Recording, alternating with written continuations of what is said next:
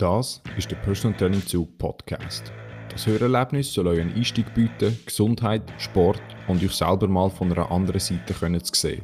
Mein Name ist Janos Bourgeois, ein leidenschaftlicher Trainer, der besessen von Bewegung, Leistung, körperlicher und mentaler Lebensqualität und ein paar anderen Obsessionen ist, die ich auf meinem bisherigen Weg gesammelt habe. Ich habe die letzten paar Jahre damit verbracht, Athleten, Patienten, weitere leistungsstarke Kunden zu betreuen und dieser Podcast ist mein Versuch, zu synthetisieren, was ich gelernt habe, um euch zum einem erfüllteren Leben zu verhelfen.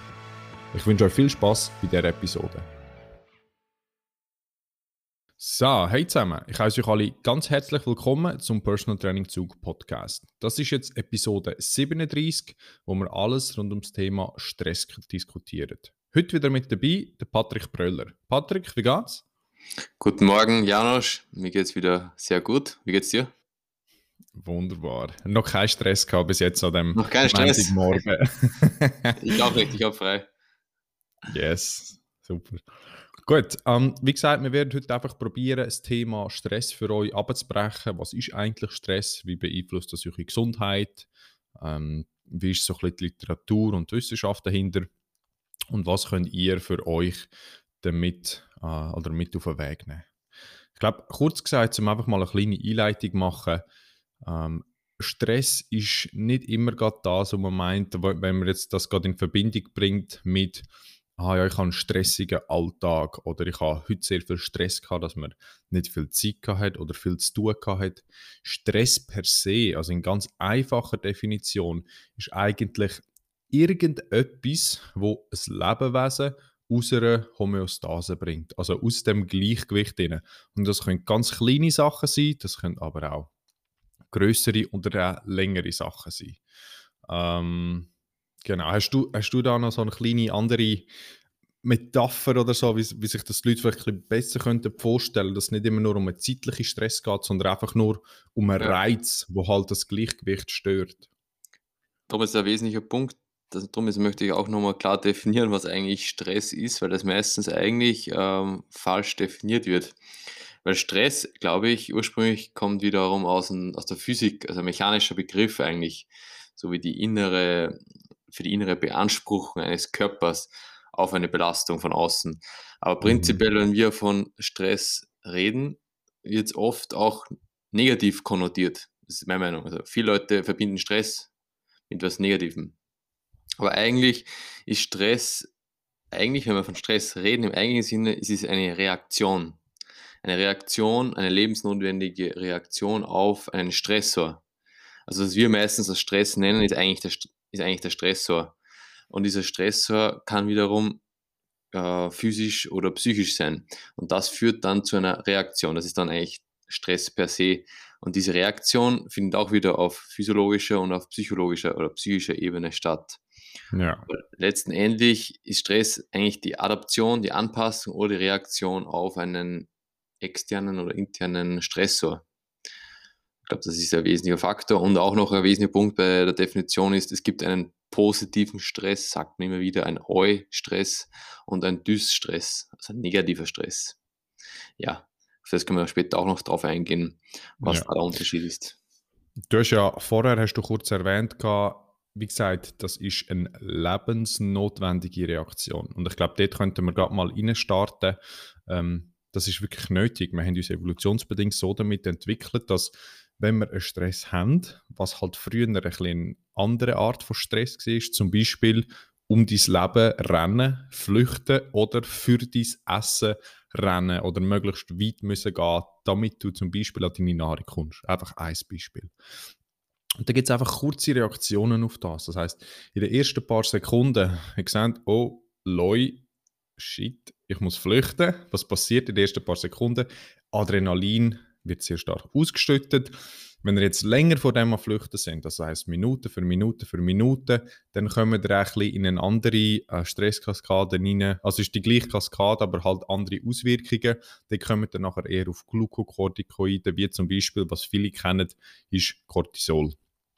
Das wird ausgestüttet, das kennen viele auch als eines von diesen Stresshormonen und das führt nachher auch dazu, unter anderem, dass äh, wir einen höheren Blutzuckerwert äh, im Blutspiegel haben. Das heißt, Glukosezucker wird zum Beispiel aus der Leber freigesetzt, damit wir die Energie jetzt können verwenden können, weil wir müssen jetzt flüchten.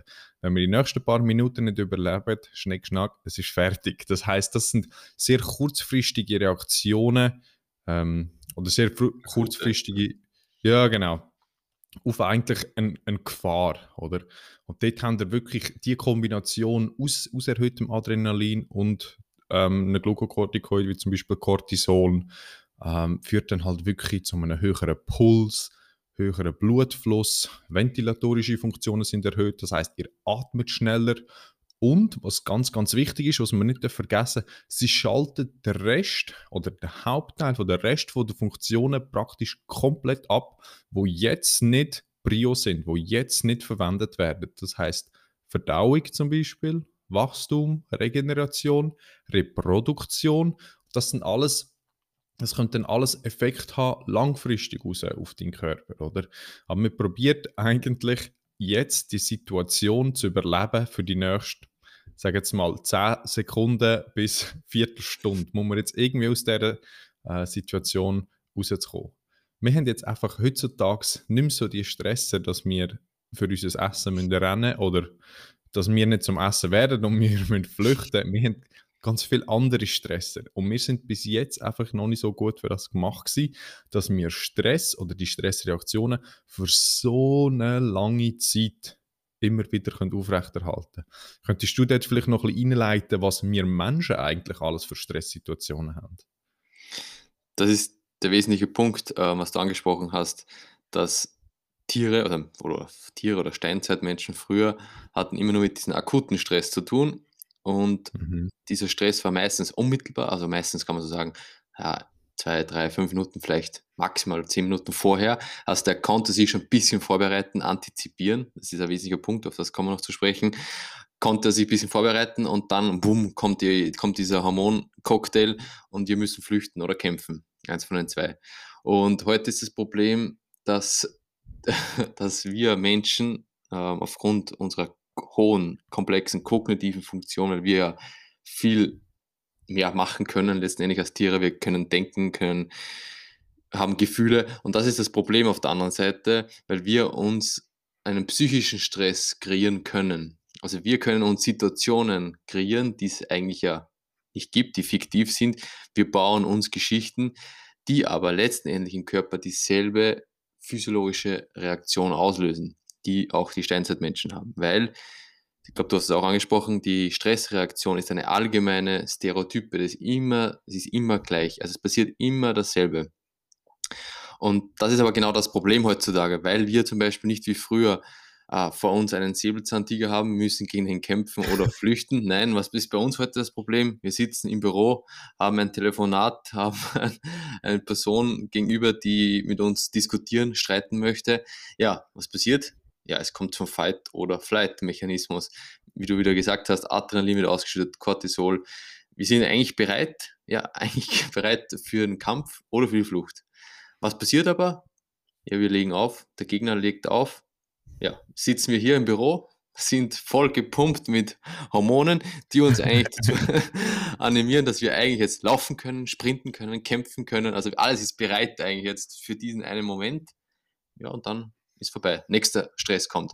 Also das Problem ist heute, wir haben keinen akuten Stress mehr, sondern vielmehr einen chronischen Stress, der eigentlich jetzt nicht mehr mhm. Minuten, sondern wirklich Stunden bis Monate oder im schlimmsten Fall wirklich immer da ist, weil wir letzten Endes immer in einem gewissen Gedankenkreis oder Gedanken in einer Grübelei sind. Und deshalb ist es sehr schwierig, aus dieser Spirale flüchten zu können oder das zu stoppen zu können. Das ist eigentlich das Hauptproblem, der psychologische Stress über eine längere Zeit. Mhm. Also wir machen uns eigentlich den Stress meistens selber.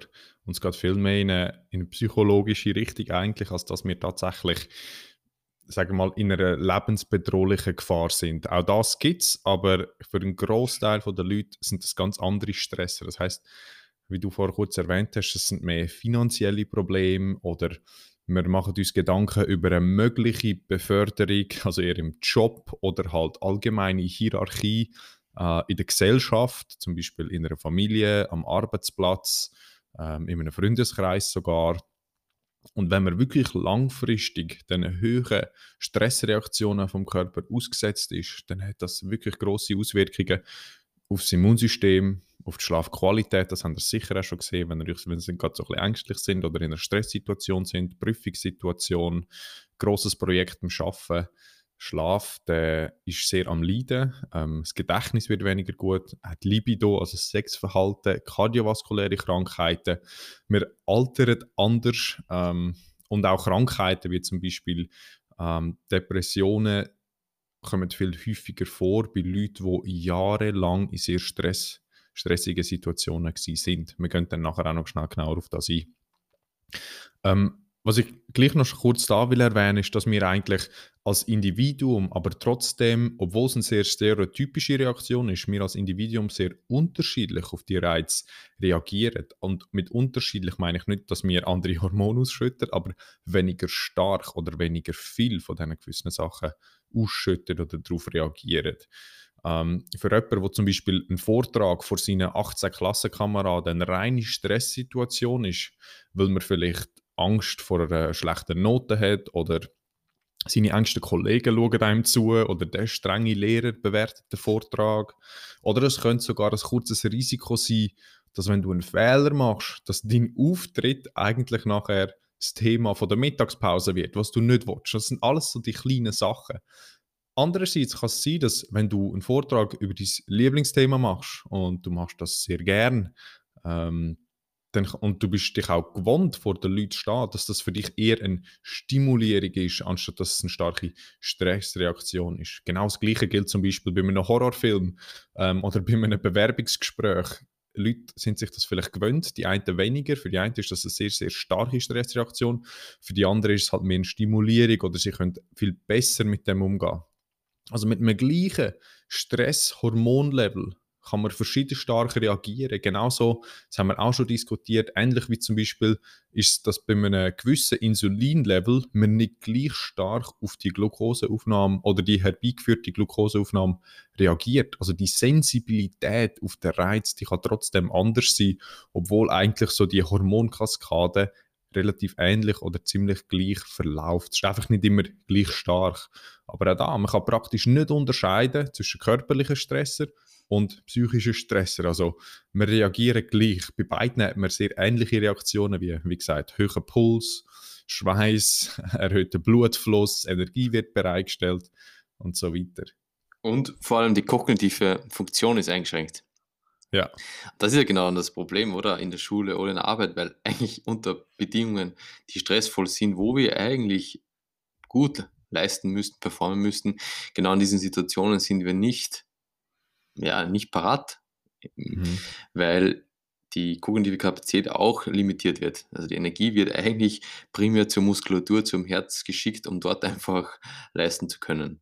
Und das ist dann oftmals das Problem, dass eigentlich die Kreativität, das sagt man ja auch immer, dass eigentlich unter Stress die Kreativität extrem darunter leidet. Und auch du hast angesprochen mit diesen positiven Stress oder Leute interpretieren es positiv, dann ist ja eigentlich eher ein Eu-Stress, weil es ist letztendlich wieder ein Stress. Also die Reaktion ist trotzdem gleich, wie du gesagt hast, physiologisch mhm. kommt es trotzdem zu dieser Stressreaktion, aber es ja. wird einfach anders wahrgenommen, interpretiert.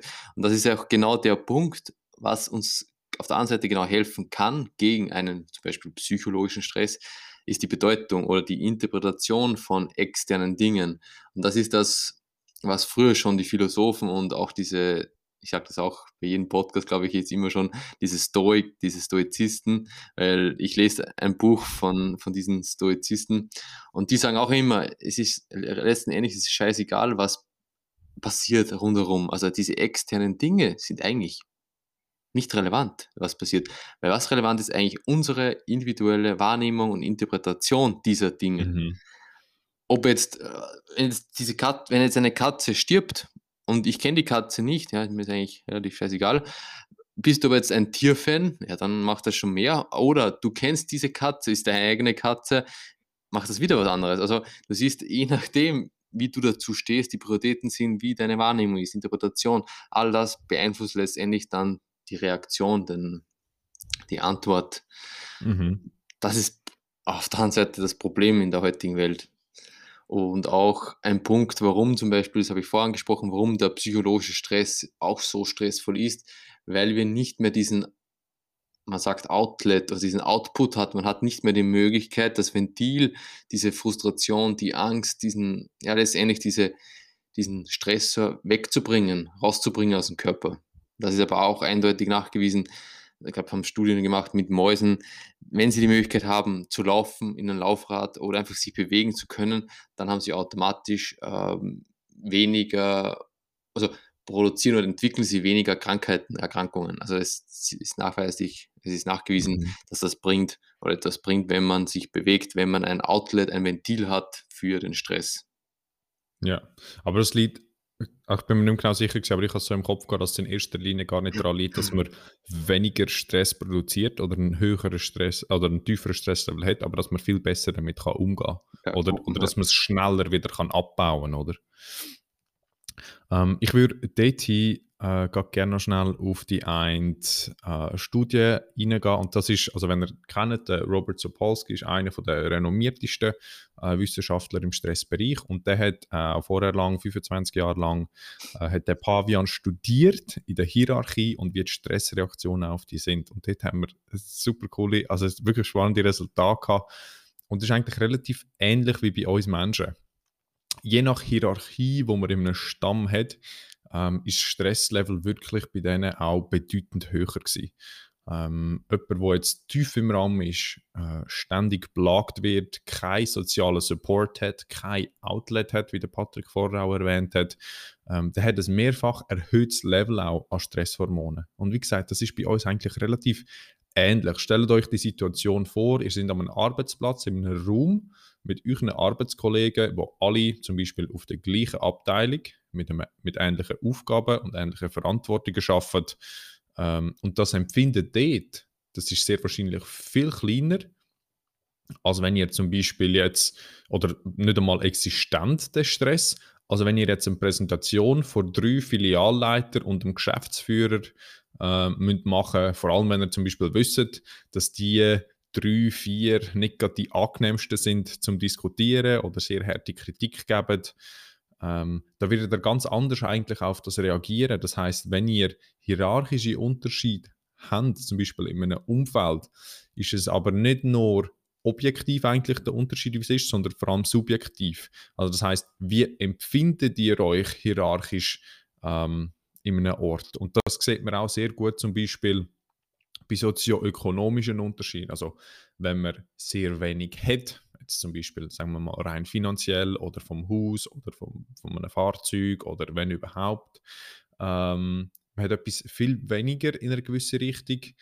ähm, als wenn man zum Beispiel auf der reichen Seite ist und es hat sehr erfolgreiche Leute, wenn man die direkt nebeneinander stellt, sieht das für dich, für die Person, die wo, wo eigentlich in dieser Situation ist, sehr viel weniger aus. Also der Unterschied macht eher das aus, also die subjektive Wahrnehmung, wo einem dann in einer Stresssituation gibt und eigentlich nicht die objektive. Also wenn alle in der gleichen Situation sind, dann hat man praktisch gar keinen Unterschied, man sieht gar nichts.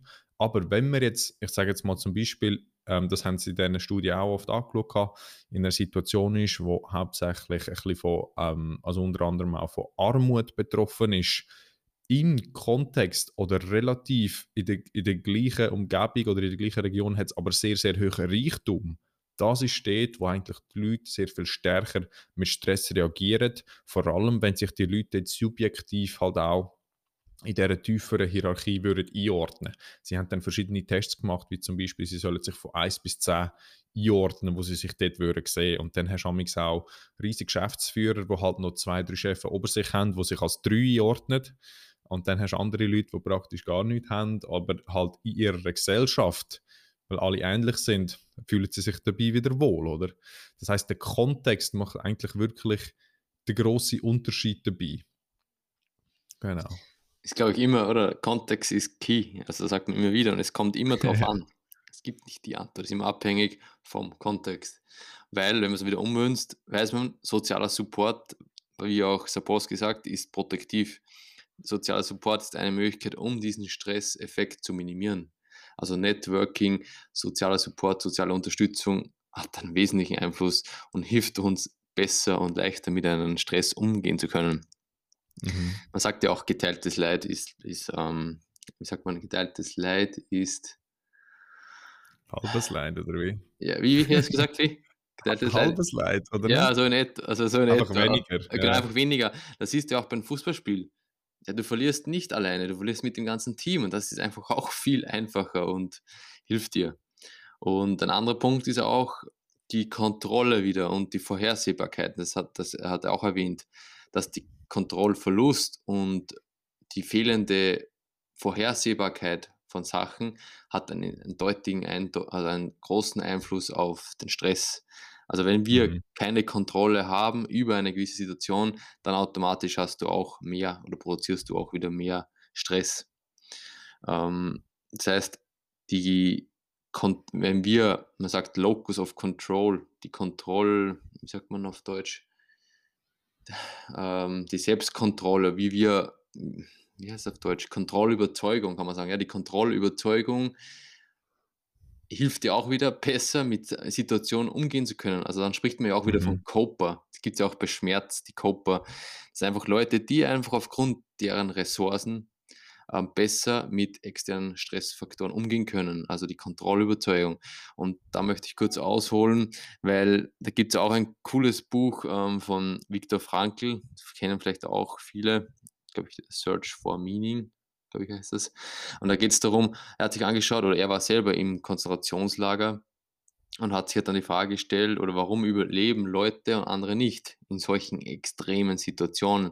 Und letztendlich mhm. geht es auch wieder darum, ja, einerseits um die Suche nach dem Sinn, also wenn man eine Sinnhaftigkeit hat. Und auf der anderen Seite geht es wieder darum, gewisse Resilienz zu erzeugen, indem man wieder auf gewisse Ressourcen zurückgreifen kann. Das ist wieder das Salutogenese-Modell. Vielleicht hast du das auch schon gelernt oder gehört in der Physiotherapie. Das ist auch so ein Modell, was auch auf, auf der Konzentrationslager- oder National- NZ-Zeit zurückliegt, zugrunde liegt wo man einfach geschaut hat, warum überleben die einen Menschen und die anderen nicht in solchen Situationen oder was machen ja. die anders. Und letztendlich geht es viel um den Kopf wieder, dass sie einen Sinn haben immer noch, sie haben einen Anker und sie haben gewisse Ressourcen, die ihnen helfen, ähm, besser damit umgehen zu können. Mhm. Ich glaube aber in so Situationen, also völlig recht, und, und das geht so eigentlich nachher auch weiter in so eine alltägliche Gesellschaft hinein. Das Problem ist aber oft, dass eigentlich in so einer, einfach in einer normalen Gesellschaft werden so Gefahren viel später erkannt oder man erkennt es fast gar nicht, dass man sich in so einer Situation befindet, weil gewisse Stresssituationen sind auch für uns völlig normal. Aber wenn das halt Woche für Woche, Monat für Monat, Jahr für Jahr immer so ist, dann ist das, ist das ganz extrem. Was ich auch hart finde, das habe ich gerade letztes Mal nochmal im, im Subpolski-Buch gesehen, dass, sie, dass es so einen starken Unterschied macht, in was für einer Situation du dich in den ersten fünf Jahren als Kind befindest. Ähm, wenn du äh, sehr stark prägt bist, zum Beispiel von Armut oder in den Heim, wo sie schauen, wenn die Pflegerin mega anstrengend war und wenn ich ähm, ich sage jetzt mal, pflegenden Kontakt und das soziale Support den Kids gegeben hat, dann haben die ein sehr viel höheres Level an Stresshormon gehabt und hat sich eigentlich in diesen sehr relevanten Jahren, bis sie nachher halt, also ich sage jetzt einmal zwei bis, bis sieben. Und man hat sogar gesehen, dass das sogar pränatal auch von der Mutter aus kann ähm, dass sie ganz andere Krankheiten plötzlich entwickelt haben, dass sie ganz anders mit Stress umgegangen sind, dass sie nicht so groß gewachsen sind und dann sogar auch, dass sobald sie das Heim gewechselt haben zu einer sehr pflegenden, ähm, die, die, die Pflegeleiterin oder Pflegefachfrau, haben sie plötzlich wieder mehr verwachsen, haben mehr zugenommen, haben weniger andere äh, Psycho, also psychosomatische Krankheiten und so weiter gehabt also auch in was für einem Setting man ausgesetzt ist oder ausgesetzt war, ganz, ganz früher, hat eigentlich nachher einen riesigen Einfluss auf was man später will weitergehen. Und dort würde ich gerne auch nochmal schnell genauer darauf eingehen. Du hast vorher auch noch über Kontrolle geredet. Und auch dort ist eigentlich ganz spannend, wenn wirklich die Leute das Gefühl haben, sie haben Kontrolle über etwas verloren, wenn sie immer wieder das Gleiche machen, aber das Resultat kommt nicht oder es passiert nicht das, was sie wollen, dann gehen die Leute halt ganz anders mit dem um, oder? Und ähm, Opa. Gesundheit, Saluti. Ähm, genau. Das war eine Stressreaktion, oder? Ja, um mega. Stressreaktion vom um die Stress, um die Keime ent, entfernen zu können. das Kützeln von der Nasenhörli. Genau.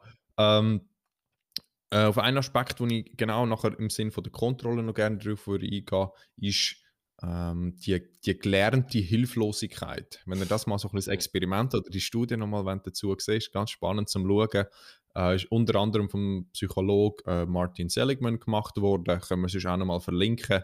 Und zwar ist erlernte Hilflosigkeit eigentlich so ein Zustand und eben wie gesagt, es geht eigentlich so ein bisschen Hand in Hand äh, in, in längere, also auf längere Stresssituationen. Das ist eigentlich ein Zustand, wo eintritt, äh, nachdem eine Person eine, eine ziemlich belastende Situation wiederholt eigentlich erlebt hat und sie sie, sie nicht kann kontrollieren also so wie du es vorher erwähnt hast. Ähm, und sie kommen mit der Zeit dann nach diesen Wiederholungen zur Überzeugung, dass sie nicht in der Lage sind, die Situation können zu kontrollieren oder zu verändern. Also, was ist die Lösung? Ich probiere es in dem Fall gar nicht mehr erst. Ich, ich lasse einfach sein, ähm, weil selber kann ich die Möglichkeiten zu den Veränderungen sowieso nicht ändern oder anpassen. Und da haben sie zum Beispiel, ich weiss, es ist nicht immer, es ist immer ein schwierig und auch ein bisschen, äh, nicht einfach leicht immer zum Erwähnen, aber Tierstudien werden halt immer noch mehr gemacht, vor allem früher ähm, als bei Menschen. Und da haben äh, hat eben der, der Martin Seligman hat äh, dazu ein paar verschiedene Studien mit Hunden gemacht. Ähm, es läuft eigentlich so, könnt ihr euch vorstellen, ein Hund steht auf dem Boden und der Boden ist in links und rechts unterteilt. Und zwar mit so einer 30 bis 20 cm hohen Wand, wo sie eigentlich locker können drüber laufen oder springen äh, Da hat es ein rotes Licht oben und jedes Mal, wenn das Licht ablöscht, warnt das der Hund davor, dass jetzt dann ein kleiner elektrischer Schock wird kommen. Jetzt haben sie es aber so gemacht, dass eine Gruppe von den Hunden hat noch gar keine Erfahrung damit gemacht. Und das sind eigentlich nachher auch die gewesen, die relativ schnell gelernt haben, dass sie auf die andere Seite gehen müssen, um den Schock nicht zu bekommen. Die zweite Gruppe von den Hunden hat aber vorher ein ähnliches Experiment gemacht. Sie sind auch so instruiert worden oder haben das so gelernt, aber nachher haben sie ihnen, wenn sie auf die andere Seite gegangen sind, auch wenn das Licht weg ist, haben sie ihnen trotzdem einen Schock gegeben. Das heißt, mit der Zeit, sie haben gedacht, hey, ich mache es richtig, ich bekomme aber trotzdem einen Schock und haben das wiederholt und wiederholt und wiederholt, sind sie gescheitert und wie wir vorher gesagt haben, sie haben die Kontrolle darüber verloren, über das Outcome. Und irgendeiner sagen sie einfach, ja, schau, ich bleibe jetzt einfach liegen, ich kann es sowieso nicht kontrollieren, es hat keinen Zweck mehr.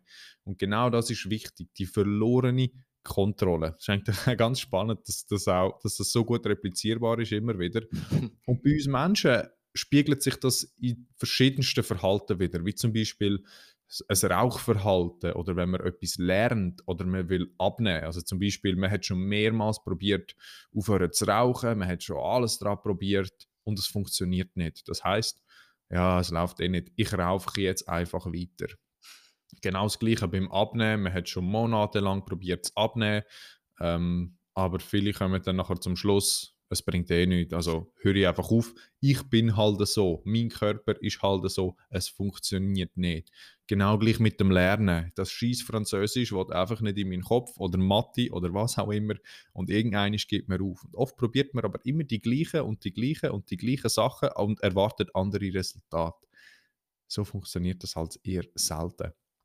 Und die gelernte Hilflosigkeit, das geht wirklich Hand in Hand mit so Stresssituationen, weil wenn jetzt jemand immer Mühe gehabt hat mit etwas, zum Beispiel ein gewisses Fach in der Schule, und jedes Mal, wenn man dort reingeht, ist man in einer leichten Stresssituation, was deine Performance kognitiv, aber auch für dein Selbstbewusstsein nicht wirklich wird verbessern. Das heißt, es ist sehr schwierig, dann mal etwas Positives können daraus ziehen oder dann wirklich ein Aha- oder ein Erfolgserlebnis drin zu haben, wenn man eh schon so nervös ist, in eine Situation hineinzugehen, wo man weiß, da bin ich schon ein paar Mal in Anführungs- und Schlusszeichen gescheitert, oder? Tipptopp. Ich glaube, zum Abschluss auch möchte ich noch einfach nochmal sagen, dass es geht, wenn wir um Stress geht, um Stress sprechen, es geht letztendlich um Anpassung. Und das möchte ich nochmal betonen, dass letztendlich wir überleben durch Anpassung. Und dasselbe gilt auch im Sport. Sport ist ja auch ein Stressor. Und wir werden ja auch nur besser. Das ist, es gilt immer dasselbe Prinzip. Wir wollen immer die Homöostase brechen. Also wir wollen das Gleichgewicht, die Homöostase auslenken. Man spricht dann von einer Heterostase. Und weil der Mensch, das, der Organismus ist immer, tendiert immer dazu, die Homöostase aufrechtzuerhalten. Aber wenn du fitter werden willst, stärker werden willst, intelligenter werden willst, dann musst du dieses Gleichgewicht aufbrechen. Also du musst du musst äh, einem Stress ausgesetzt werden. Und nur dann wirst du stärker, du wirst nur dann dich anpassen können, du wirst letztendlich dann auch überleben können. Weil letztendlich evolutionär gesehen, die Darwinsche Theorie ist genau die, es geht um Anpassung, um überleben zu können. Also Survival of the Fittest. Und um das geht es letztendlich. Und auch noch, möchte ich nochmal betonen, Stress ist lebensnotwendig und ist nicht negativ. Negativ ist es dann, wenn es chronisch wird und über eine längere Zeit wirkt und wir kein Outlet oder keine Möglichkeit mehr haben, um diesen Stress wegzubekommen, also kein Stressventil haben. Mhm. Also ich glaube, ihr könnt probieren euch doch wirklich am auch die Frage zu stellen, also was kann man wirklich dagegen machen? Weil für, für gewisse Situationen, die kann man einfach nicht verändern. Und dann ist es, bringt es einem fast nichts. Ich weiß, es ist sehr schwierig, dann das einfach beiseite zu lassen und zu sagen, okay, wie kann ich das nächstes Mal verhindern? Aber das probiere ich doch von, einer, von, einer anderen, von einem anderen Punkt können zu sehen und sich fragen, was kann ich jetzt genau dagegen machen? Was kann ich jetzt dabei unternehmen? Oder ist das wirklich etwas, wo jetzt muss gemacht werden? Hat das wirklich so viel Priorität, dass ich meine Gesundheit in ein Risiko hinein tue, dabei schlechter schlafen, nicht mehr richtig essen, meine Beziehungen nicht mehr richtig pflegen und so weiter. Also hat das wirklich Priorität? Denn wie du vorher gesagt hast, wichtig, wo kann ich meinen, in, sage es mal, Frust rauslassen oder meinen Stress rauslassen? Zum Beispiel, was immer super hilft, ist Sport. Und es muss nicht mal unbedingt Sport sein, aber einfach Bewegung und am besten Bewegung für aussen, wo einfach nicht normal gereizt kannst werden, zum Beispiel durch ein Handy oder durch sonst etwas. Wenn du ein bisschen Musik hören ist gut, aber amigs einfach mal gar nichts machen, tut uns auch gut. Das heisst, wo könnt ihr das rauslassen? Probiert mal vorausgehen, könnt ihr ein bisschen Stress abbringen. Was ihr auch habt in dieser Zeit, wo ihr halt rauswollt und euch bewegt, habt ihr gleichzeitig die Möglichkeit, zum nicht weiterhin gestresst werden in dieser Zeit. Außer ihr seid euch halt wieder potenziell am Gefahren und Risiken in den Kopf nehmen. Aber einfach probieren mal, mal nichts machen, wenn ihr könnt. Einfach mal raus, auch wenn es fünf Minuten sind, mal raus, mal an nichts denken, ohne gewisse, ohne zusätzliche Reiz, ohne Musik, ohne Podcast, ohne Handy, ohne irgendetwas. Einfach mal raus, kurz in Bewegung. Dann Support. Da zeigt sich nachher halt wirklich, wo sind die auch, ich sage jetzt mal, Familienmitglieder, wenn du kannst auch vertrauen oder mit gewissen kannst du das vielleicht nicht so gut ansprechen oder können dich Kollegen dabei unterstützen, können sie dir helfen. Mit dem Support, das hilft wirklich, um einfach besser damit klarzukommen. Nicht, dass ihr in dem Sinn gerade physiologisch viele kleinere Stressreaktionen habt, aber zum längerfristig damit besser können umzugehen. Ich habe es ganz gut gefunden, ähm, am Ende vom Buch noch vom, vom Robert Sapolsky, also Why Zebras Don't Get Ulcers, wenn ihr das mal lesen wollt. Ähm, ist doch recht wissenschaftlich, aber er probiert es relativ gut abzubrechen vom Verständnis ähm, und hat ganz, ganz viele Implikationen, über was er könnte verändern aber es kommt eigentlich alles nachher auf die zwei Teilsätze, aber be happy und worry less. Also Mach Sachen, die du gerne machst. Wenn es dir miserabel geht in deinem Job, in deiner Beziehung, in, irgendwo, dann probier etwas daran zu ändern und du dich nicht monatelang oder jahrelang voll dort durchschleichen, wenn du nicht für dich wirklich einen Erfolg dahinter siehst und du sagst, hey, das kann ich jetzt zwei Jahre können machen oder eben, das ist der Job, das kann in der Freizeit so sein, das kann in der Familie so sein probier doch etwas zu machen, so gut wie es geht. Freude hinter diesen Sachen zu finden, wo du hast. Schöne, gesunde Beziehungen können aufbauen und ein bisschen weniger dir Sorgen über die kleinen alltäglichen Sachen machen, wo A, erstens nicht kannst beeinflussen oder zweitens, wenn du im grossen Bild anschaust, wie es dir zurzeit geht und ich nehme mal an, alle, die Möglichkeit haben, überhaupt einen Podcast können zu hören, die werden praktisch die Probleme eigentlich nicht müssen als Prio reinnehmen. Also wenn man in der Situation ist, so etwas können zu hören, dann habt ihr irgendein Gerät, ihr, also das, ihr habt die Zeit, die ihr euch auch könnt nehmen könnt, um so etwas zu hören. All die ganz kleinen Probleme, probiert denen mal ein bisschen Priorität zuteilen, ob das wirklich wichtig ist. Oder ist das jetzt einfach etwas, wo man sagt, ach ja, mein Haarschnitt ist jetzt wieder nicht gut und ich muss mhm. noch eine Handyhülle holen, wo, oder all, all die die kleinen Sachen, die halt nicht so. Sind wir das äh, Frage der Bedürfnis, das ist die Bedürfnispyramide von Maslow. Das ist das Problem mhm. heutzutage in unserer Gesellschaft, dass wir einfach ganz oben sind. Wir haben mit anderen Problemen zu kämpfen. Ja, wir müssen ja fast Probleme suchen. ja, wie, wie gesagt, wir, wir konstruieren ja letztendlich die Probleme. Wir konstruieren ja. die Situation, die sie gar nicht gibt. Genau. Wir malen eigentlich die Geschichten. Gut, ihr habt es gehört, renommierte Wissenschaftler von Stress sagt euch, sind glücklich, macht euch ein bisschen weniger Gedanken. Ich weiß, nicht einfach zum Umsetzen, aber der Grundgedanke ist eigentlich völlig korrekt. Gut. Also, dann würden wir langsam zum Schluss kommen von dieser Episode. Äh, ich hoffe, es hat euch gefallen und ihr habt etwas daraus lernen. Falls ihr sonst Fragen oder Vorschläge habt, könnt ihr uns jederzeit schreiben unter Personal Training Zug oder patrick.pröller auf Instagram oder auf Twitter. Äh, wir werden euch auch wieder die Links zu Studien, Büchern und so weiter verlinken. Gut, dann bedanke ich mich bei euch sehr herzlich für eure Aufmerksamkeit und bei dir, Patrick, für deine Zeit. Ciao zusammen!